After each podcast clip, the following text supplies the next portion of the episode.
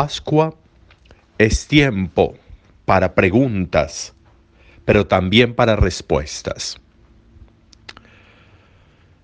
Las preguntas que a veces no tienen respuesta, pero que esa respuesta se va construyendo desde la existencia, son preguntas importantes. Preguntarnos y respondernos, preguntarnos y buscar respuestas, preguntarnos y saber dónde podemos encontrar la respuesta. Es muy posible que no tengamos respuestas para las cosas, pero sí es muy posible saber dónde podemos encontrarlas.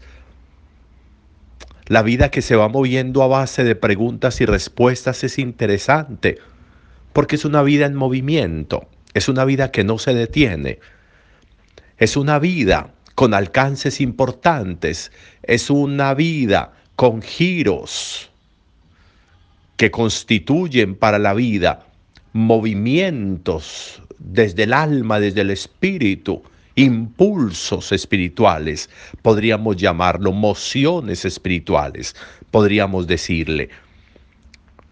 Por eso preguntarnos y respondernos, esto, ¿para qué esto? ¿Por qué esto? ¿A dónde conducirá esto? ¿Por qué no entiendo esto? Esas preguntas, sabiendo que nosotros tenemos una formación de alguna manera por el tiempo vivido, una formación cristiana, una formación importante, nos va allanando las respuestas, o por lo menos nos va poniendo en el camino hacia la respuesta. Hoy es importante porque siguen los apóstoles moviéndose, porque sigue Pablo y su grupo moviéndose en el anuncio y están en la cárcel y aparece este carcelero al que le han dado orden de mantener a Pablo y a Silas en la cárcel atados en el cepo, como si fueran los más grandes delincuentes, porque están anunciando a Jesús. Y Él, Jesús, que cuida de quienes hablan de Él, de quienes predican su nombre. Jesús, a quien ellos siguen, este Jesús está ahí pendiente de ellos. Y por eso dicen que a la medianoche aparece un gran terremoto y que suelta del cepo las cadenas y que abre las puertas de la cárcel. Al darse cuenta el carcelero va a buscar una espada para matarse, pero ahí están Pablo y Silas para decirle no se haga daño, aquí estamos.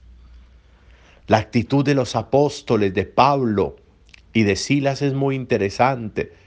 Pero es que no es que salen corriendo, no es que salen huyendo. No, ellos ya saben que Dios está con ellos.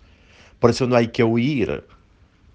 Y miren cómo es de interesante porque por no huir, por quedarse ahí quietos, es que aparece este carcelero y hace la gran pregunta, ¿qué tengo que hacer?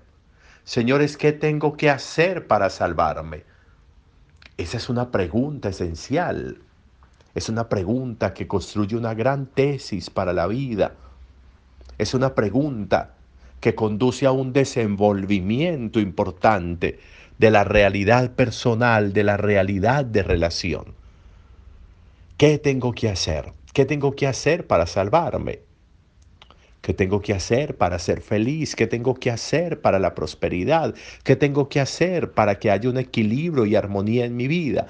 ¿Qué tengo que hacer para buscar agradar a Dios? ¿Qué tengo que hacer para tener una vida en crecimiento, en desarrollo permanente? ¿Qué tengo que hacer para que mi vida trascienda? ¿Qué tengo que hacer para que mi vida deje de ser a veces tan gris y encuentre brillo y encuentre oscuridad y encuentre claridad? ¿Qué tengo que hacer? ¿Qué tengo que hacer? Y aparece la respuesta de Pablo. Cree, cree en el Señor Jesús. Y miren qué interesante los efectos de la fe del hombre los efectos personales, cómo tienen efectos corporativos, efectos colectivos. La decisión personal de la fe tiene efectos corporativos. tiene efectos colectivos. Si tú crees, te salvarás tú y se salvará tu familia. Efectos colectivos, corporativos. Eso sería muy importante, una reflexión personal sobre eso. ¿Cómo beneficiar a mi familia creyendo yo? ¿Cómo beneficiar a las personas que amo creyendo yo? es que yo qué hago si mi hijo ya no cree, si mi esposo ya no cree, si mi esposa ya no cree. Crea usted. Con que usted crea, se van a beneficiar ellos y va a llegar el momento en que la luz les va a iluminar el camino. Hágalo usted, crea usted. No denigre del otro porque no cree, no pelee con el otro porque no cree. Crea usted que al creer usted se va a convertir en una pantalla importante que en el momento más preciso ellos van a mirar esa pantalla y van a ver el movimiento, la escena de lo que sucede con la fe en usted. Y ellos de pronto van a querer seguir viendo esa película y van a querer entrar a actuar en esa película que se refleja en esa pantalla que es su fe.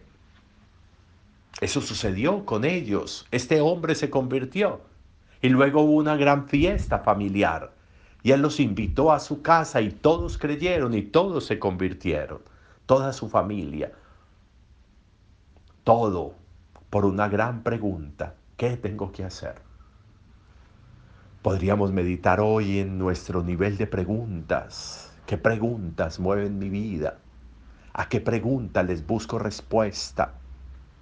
¿Tienen mis preguntas sentido? ¿Tienen mis preguntas alcance? ¿Tienen mis preguntas toque existencial, tienen mis preguntas, una posibilidad de, de alcance, de impulso de la existencia, de la vida. Preguntas y respuestas, ¿cuáles son las mías? ¿Dónde busco las respuestas a mis preguntas? Eso sería importante meditarlo hoy. Un buen día para todos.